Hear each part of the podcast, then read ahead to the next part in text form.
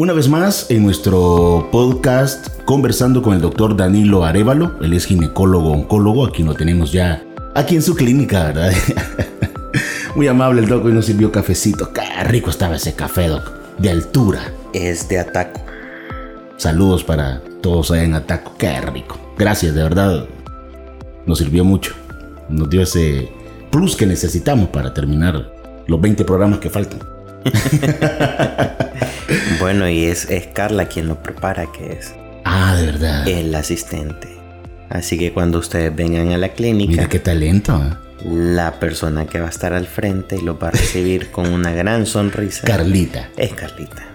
Pídale café de ataco entonces cuando Exactamente. Carlita. ¿Dónde está ubicada la clínica, doctor? Estamos en el Centro para la Mujer Clínicas Arco, en Avenida La Capilla, número 426. Si usted es de las personas que se pierden, entonces puede poner en Waze o en, Maps Danilo Arevalo y le va a aparecer la ubicación. Excelente, perfecto. Doctor, tenemos algunas preguntas bien interesantes porque han surgido eh, algunas eh, curiosidades, algunas consultas de, personas que están escuchando su post y podcast, mejor dicho. Y eh, gracias a los temas que se han tratado anteriormente, hay algunas preguntas. Por el tiempo, lamentablemente, no las podemos responder todas, iremos respondiendo algunas. Y hoy hemos tomado tres quizás que son las que más se, se apegan a lo que hemos venido, hemos venido hablando. ¿Está listo? Listo. ¿Cómo sé que no se las hemos enseñado al doctor desde antes? O sea, que aquí no sabe usted lo que le van a preguntar, doc. Santo Dios. ¿Está preparado? Listo. Perfecto.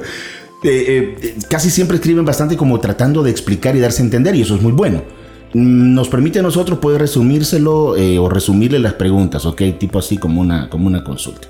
Este es un caballero que él comenta que, bueno, están jóvenes, su novia tiene síndrome de ovarios poliquísticos, ya llevan una vida sexual activa y en su última relación, bueno, no utilizaron el preservativo. Entonces ellos con un poco de temor se tomó la señorita la pastilla del día después. La pregunta del caballero es si es posible que ella haya quedado embarazada o esté, esté embarazada. Bueno, yo creo que vamos a hablar de, uno de los tres peores vinos, ¿verdad? Ajá. Porque es, este, vino la cuenta, vino la suegra y no me vino. Y siempre va a ser un motivo de preocupación. Bueno, vamos a empezar. Eh, la, pregunta es un poco compleja y abarca tres aspectos. Vamos a hablar primero del síndrome ovario poliquístico. Y yo creo que anteriormente habíamos hablado de él eh, acerca de que no es lo mismo tener quistes en los ovarios que tener un síndrome de ovarios poliquísticos. Porque en el síndrome de ovarios poliquísticos eh, existe una alteración metabólica que básicamente causa algunos cambios. Dentro de ellos es que la regla de la señorita tiende a ser irregular o no ver la regla. Entonces, para las personas que tienen una relación sexual, esto suele generar problemas porque nunca va a existir forma de saber si la señorita está en su periodo fértil o no lo está. Hay muchos mitos acerca del ovario poliquístico y uno es acerca de que las mujeres son infértiles. Exacto. Hasta cierto punto tienen razón, ¿verdad? Y el motivo número uno de consulta es la infertilidad pero eventualmente estas mujeres tienen periodos de ovulación. Y como esta es una lotería y no se sabe cuándo va a ser, eso podría coincidir con una relación sexual y quedar embarazada sin ella saberlo. Entonces, eh, para las señoritas que tienen ovarios poliquísticos, usualmente el tratamiento que se les brinda tiene dos objetivos. Uno es tratar de regular la regla para que sea lo más normal posible y el otro sirve como un método de planificación para las que ya se encuentran en una relación sexual. Con respecto a la píldora del día después, esta es una alternativa para estos casos que son fortuitos, pero no puede utilizarse de manera regular. Es decir, yo tengo mi relación. Ay, no importa si de todos modos siempre existe la, píldora del día siguiente, ¿verdad? Eh, lo que usualmente es la píldora es una gran carga de hormonas que lo que me va a hacer es un gran desbalance hormonal en esta eh, paciente y usualmente eh, suele generar o un atraso de hasta 15 días de la regla. Y para las mujeres que sí, por ejemplo, tienen una regla normal y, sucedió este accidente y se toman la píldora, entonces la ansiedad viene porque no ven regla. Y esto es normal porque la píldora podría producir hasta 15 días sin que ellas vean la, o sea, un, atraso de 15 días y a los 15 días venir la regla. O podría adelantar la regla 7 días. En el mejor de los casos si la adelanta es como más eh, más más satisfactorio, más tranquilo. Exactamente, la gente se siente más a gusto. ¿eh? Pero lo usual es que haya hasta un retraso. ¿eh? Esto genera ansiedad y la ansiedad también podría generar que haya más atraso en la regla. Ahora, con respecto a esto, si yo utilicé la píldora, no es que, ah, bueno, hoy puedo seguir teniendo relaciones porque ya la píldora me cubre. No, ¿verdad? No puede hacerse eso. Ni si existiera una relación nuevamente, no puedo darle una píldora a los dos o tres días. La píldora es de dosis única y hay que esperar la regla para poder iniciar una nueva relación. Ahora, si existen irregularidades en el periodo, entonces lo más conveniente sería de buscar otro método alternativo para evitar estar consumiendo este tipo de, cosas. En este caso, doctor, si, si al final eh, pasa este tiempo y no ve menstruación la señorita. Bueno, es importante saber, o sea, si la píldora se llama del día después, es, precisamente por eso.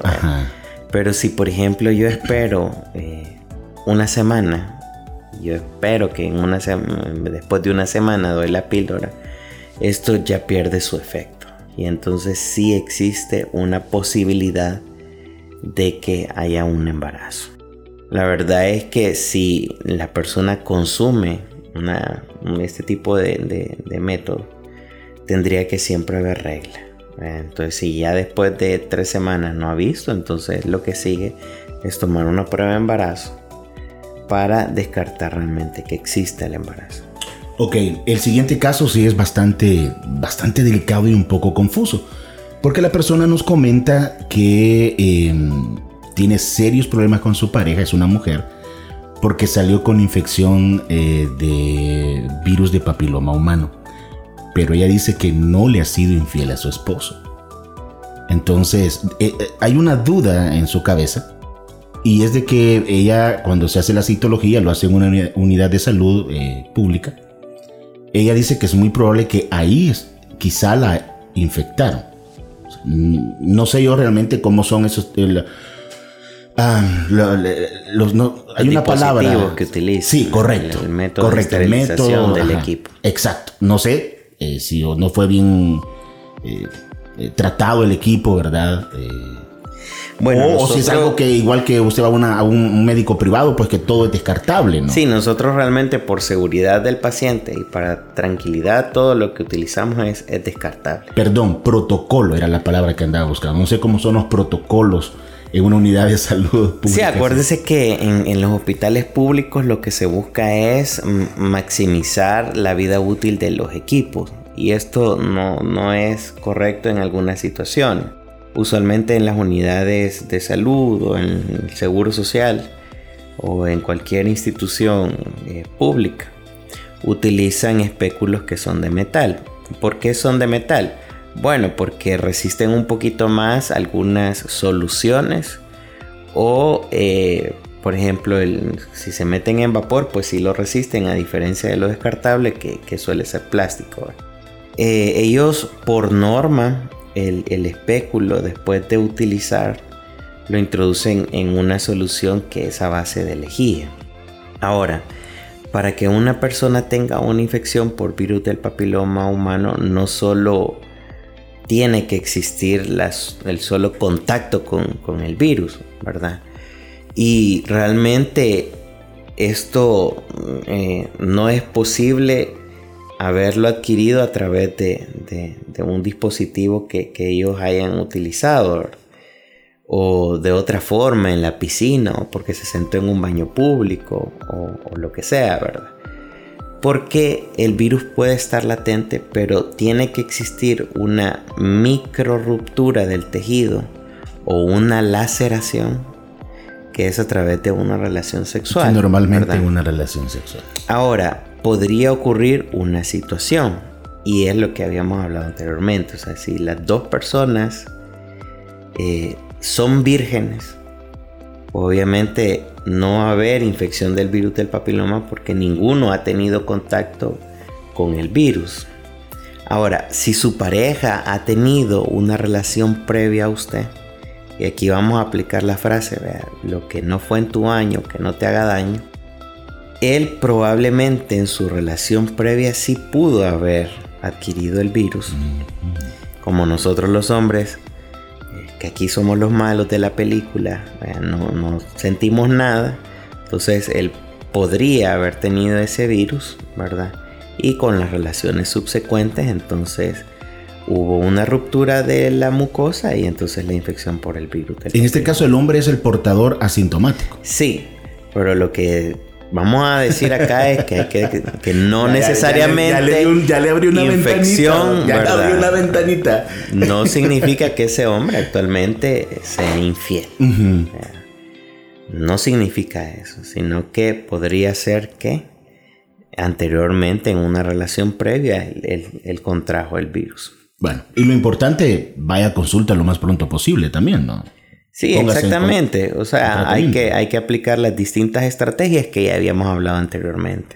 Ok, tercera y última pregunta. El tiempo se va increíble, Doc. Muy interesante todo lo que aprendemos con usted. Eh, esta señorita nos dice que ella le han detectado cáncer en el cuello del útero, pero aún no es mamá. Entonces, eh, quiere saber si existe eh, alguna alternativa para poder ser tratada Oh, este caso es bastante eh, delicado y es lo que estamos viendo en la actualidad. Eh, personas jóvenes que ya tienen contacto con el virus han desarrollado una enfermedad, pero por estudio, por trabajo, lo que sea, no han logrado tener hijos, ¿verdad? Y sí existe una alternativa, realmente que eso lo vamos a evaluar en base a uno, al tipo de cáncer si es un in situ o es un invasivo. Si es un cáncer invasivo, la etapa del cáncer.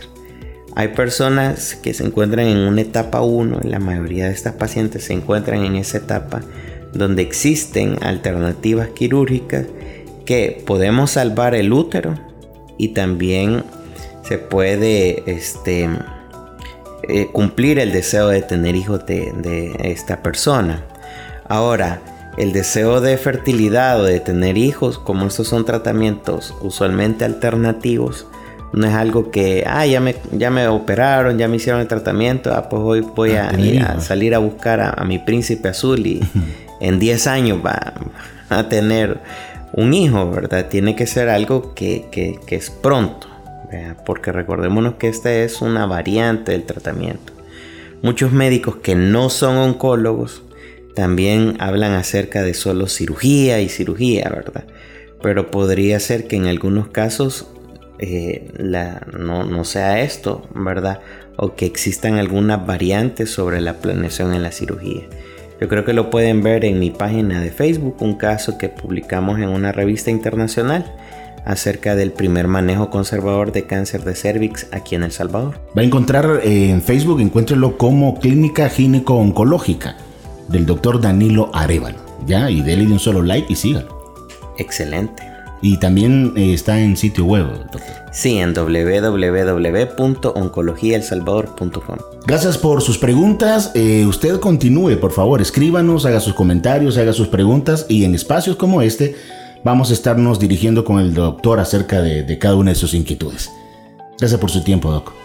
Un saludo a todas las personas. No digo ni buenos días, ni buenas tardes, ni buenas noches, no se sabe porque nos escuchan en todas partes y a cualquier hora.